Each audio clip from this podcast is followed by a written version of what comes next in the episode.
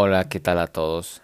Estamos en un nuevo capítulo en el cual abordaremos el tema del retail post-COVID-19 y cómo salir de la incertidumbre y crear certidumbre. Claramente el mundo fue uno antes del COVID y es otro después de este.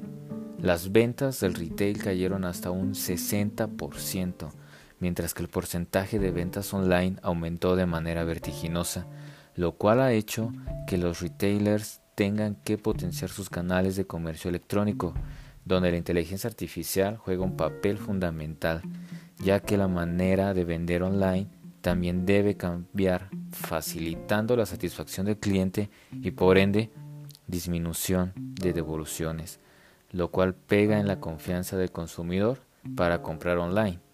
Y aunque el comercio electrónico ha crecido, la mayoría sigue prefiriendo tener la mercancía física en sus manos debido a esta falta de conexión venta online cliente.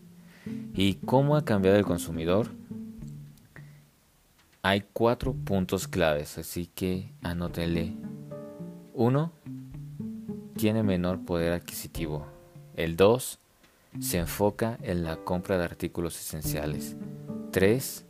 Prefiere marcas más accesibles. 4. Son más digitales.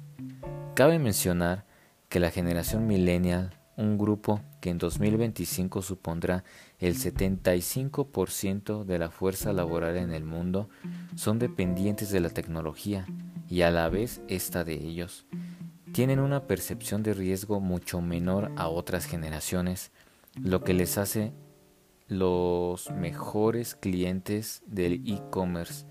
Ese es el consumidor del futuro, al cual deberíamos estarle apostando en estos momentos. Es momento de reinventarse. La capacidad de cambio y adaptación te darán el triunfo. Se debe tener un plan conservador, uno realista y otro optimista, y de esta manera dar certidumbre a toda la cadena productiva. Nuestros empleados necesitan que ejerzamos ese liderazgo y por ende demos certidumbre, no incertidumbre. El cliente buscará experiencia y éstas deben generar emociones, confiabilidad, fidelidad y compra de los mismos. Hoy en día la experiencia y el trato todavía más personalizado que antes se vuelven clave. Conocer la motivación del cliente es igual a conectar con sus necesidades y esto es igual a saber el porqué del consumidor y por qué compra. En el vendedor estará la oportunidad de crear la necesidad y será el encargado de entregar una experiencia wow y aquí hay unos tips. El uno es, hay que volver loco al cliente.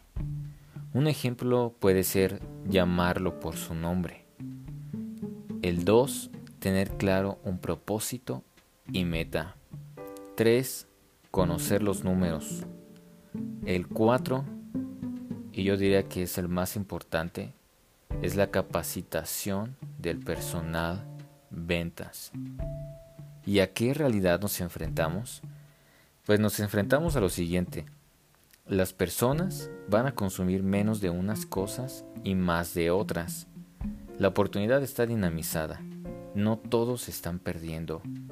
¿Qué oportunidad estoy viendo en la crisis? Eso es una pregunta muy importante que nos debemos de hacer. El mundo se está digitalizando más rápido.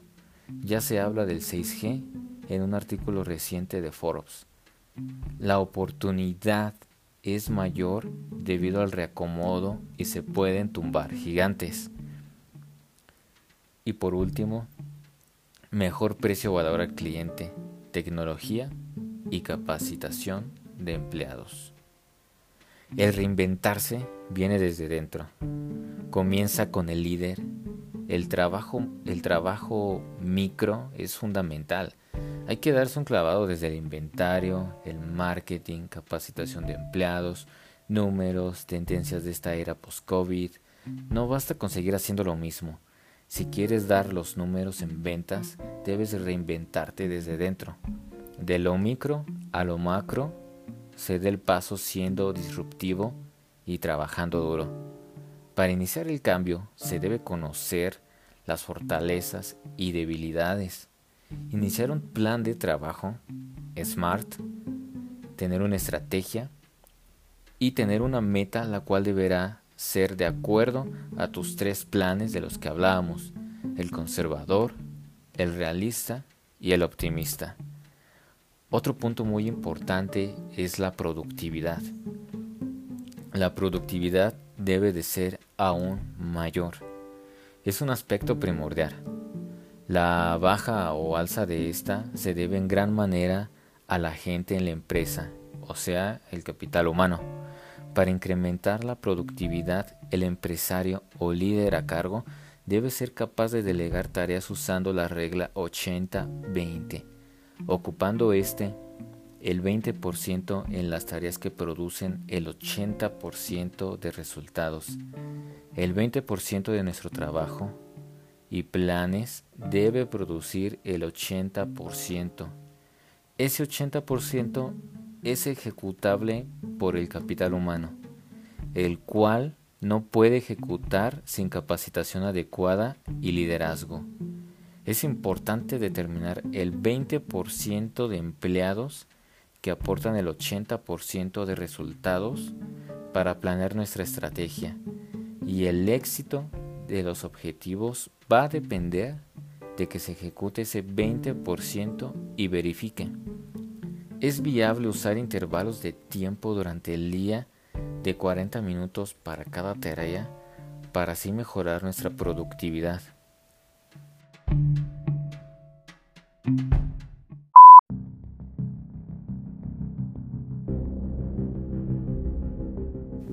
¿Y qué es la productividad? Bueno, la productividad es igual a calidad del trabajo sobre tiempo igual a dinero. Aquí les dejo algunos tips. 1 reducir interrupciones. El 2 es muy importante. Se deben aumentar las tareas delegables. Entre más se aumenten, mayor es la productividad del líder. Pero para aumentar las tareas delegables es necesario que todo el equipo con el que se trabaja esté capacitado para poder hacer todas esas tareas y trabajo. Que no sean minions, que sean más líderes en cualquiera de las ramas en la que estén. Porque una cosa es crear trabajadores, pero los buenos líderes no crean trabajadores, crean líderes.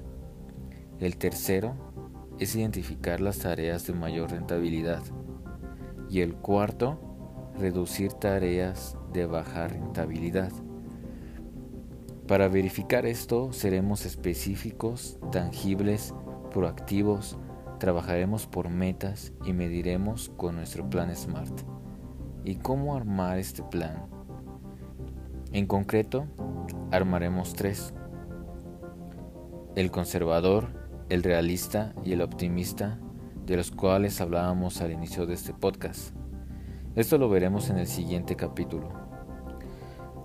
El armado de estos tres planes es importante para tener una certidumbre en el negocio o empresa, en el cual resumiremos todo lo explicado de manera más concreta, elaborando este plan para alcanzar una meta específica con algún ejemplo. La mejor inversión que se puede hacer en estos tiempos es en uno mismo y en la propia empresa, en específico el capital humano. No hay tiempo, hay que reinventarse ya. La vieja normalidad no volverá y la nueva llegó para quedarse.